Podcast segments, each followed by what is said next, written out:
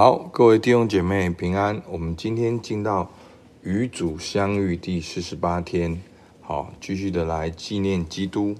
主题：最后的晚餐。耶稣为门徒洗脚。求恩，我主耶稣，我祈求你恩赐我最对最后的晚餐有更深刻的认识与感激，使我明白了解。你在最后的晚餐中，也为我建立了洗脚的榜样，谦卑与爱的服饰。好，那我们今天就是来看到这个耶稣洗脚的榜样的经文，在约翰福音十三章的一到十七节。逾越节以前，耶稣知道自己离世归父的时候到了。他既然爱世间属自己的人，就爱他们到底。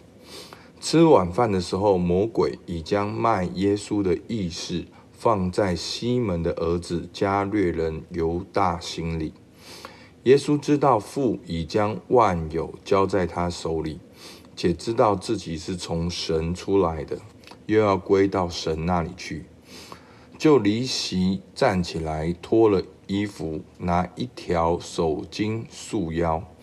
随后把水倒在盆里，就洗门徒的脚，并用自己所束的手毛手巾擦干。挨到西门彼得，彼得对他说：“主啊，你洗我的脚吗？”耶稣回答说：“我所做的，你如今不知道，后来必明白。”彼得说：“你永不可洗我的脚。”耶稣说：“我若不洗你，你就与我无分了。”西门彼得说：“主啊，不但洗我的脚，连手和头都要洗。”耶稣说：“凡洗过澡的人，只要把脚一洗，全身就干净了。你们是干净的，然而不都是干净的。”耶稣原知道要卖他的人是谁，所以说你们不都是干净的。耶稣洗完了他们的脚，就穿上衣服，又坐下。对他们说：“我向你们所做的，你们明白吗？”好，那后面的经文就是耶稣亲自在解释这洗脚的意义。好，十三到十七节，你们称呼我夫子，称呼我主，你们说的不错。我本来是，我是你们的主，你们的夫子，尚且洗你们的脚，你们也当彼此洗脚。我给你们做了榜样，叫你们照着我向你们所做的去行。我实实在在的告诉你们，仆人不能大于主人，差人也不能大于差他的人。你们既知道这事，若是去行，就有福了。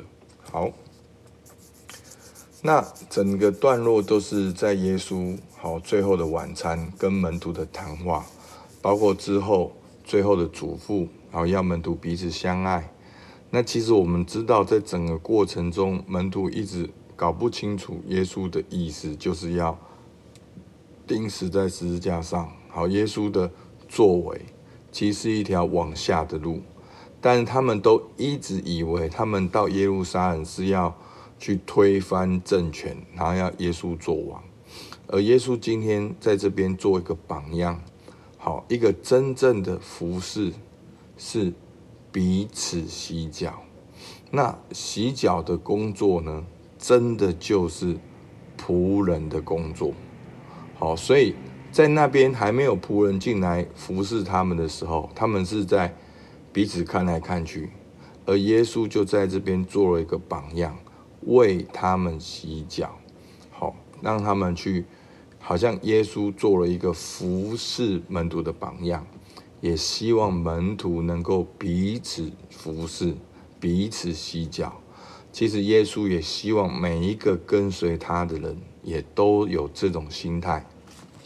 好，那我们今天的默想，好，第一题，默观我主耶稣为门徒洗脚和他的临别赠言。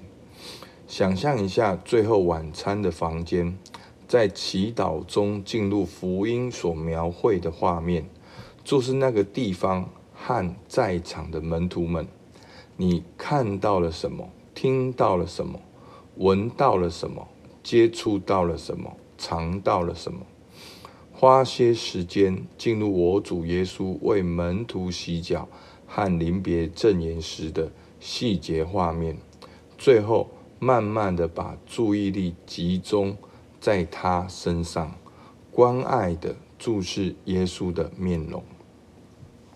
好，哦，每次第一段默想，我们都可以把经文再更立体的、全人的看一遍。好，然后第二段，最后的晚餐，让我们看到主耶稣对我们的爱十分强烈，因为在这次最后的用餐里，一直强调爱。好，如约翰福音十五章九到十七节。好，我们这边呢，就用两节让大家稍微看一下。好，十二、十三节，你们要彼此相爱，像我爱你们一样，这就是我的命令。人为朋友舍命，人的爱心没有比这个大的。进入我主耶稣至圣的圣心，让基督这种深厚而且无条件的爱来贯穿、浸透你的心。好，大家可以试着用这个爱好来思想你的每一个层面，包括你在家里面，包括你的工作，包括你的侍奉。如果都用这种爱，你的生活会变得怎样？我们可以来默想。第三题，请默想我主耶稣为门徒洗脚，并赐予他们临别赠言。上帝的儿子身为永生的大祭司，竟谦卑的俯下身来服侍我们，为我们洗脚。我们可以去默想耶稣的这个行为。好，你好像门徒一样，在那个晚上，耶稣也来洗你的脚，你的感觉是什么？好，第四题。我们今天这个世界有无数个受苦的灵魂。假如假如你做得到的话，此刻你想服侍什么人？想为什么人来洗脚？为什么你特别想为上述的人做这些事呢？花些时间为他们祷告，最后把他们全都奉献给主。